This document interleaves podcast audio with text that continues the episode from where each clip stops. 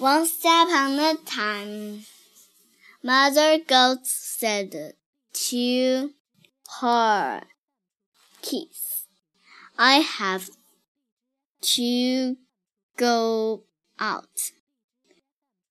Don't open the door. The wolf could eat your app. Mother goat went off. Then the wolf came to the door. Open up, geese. He called. I am your mother. The kids looked under the door. They saw he, his big black feet. Now you are not mother, they said. She has not got black feet. So, So, so the wolf went to the mill. He put flour on the feet. Now I will go to the house of the little kids, he said. Open up, kids, said the wolf. I am your mother, said the, the kids. Looked under the door. They saw his white feet. This is it is. it is mother. They said, I will open the door, but it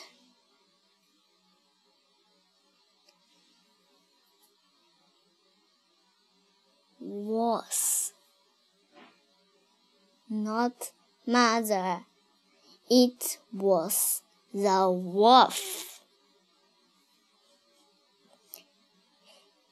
Help, said the kids, and they ran here and there. The wolf looked for the kids. He looked under the table. There was a little kid. Now I have got you, said uh, the wolf, and he put the kid in the sack. The wolf looked in the clock. There saw a little kid.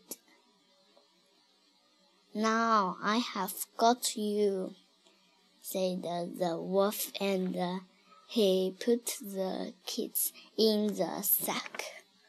The wolf looked up the chimney. Chim- chimney. There was a little kid. Now I have got you, said the wolf, and he put the kid in the sack. Just as the mother goat came home.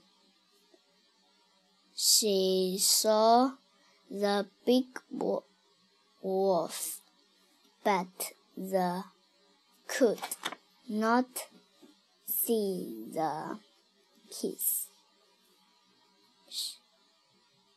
She ran at the wolf.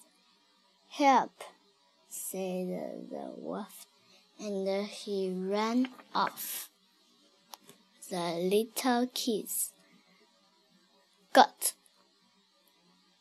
out of the sack. We are happy. You're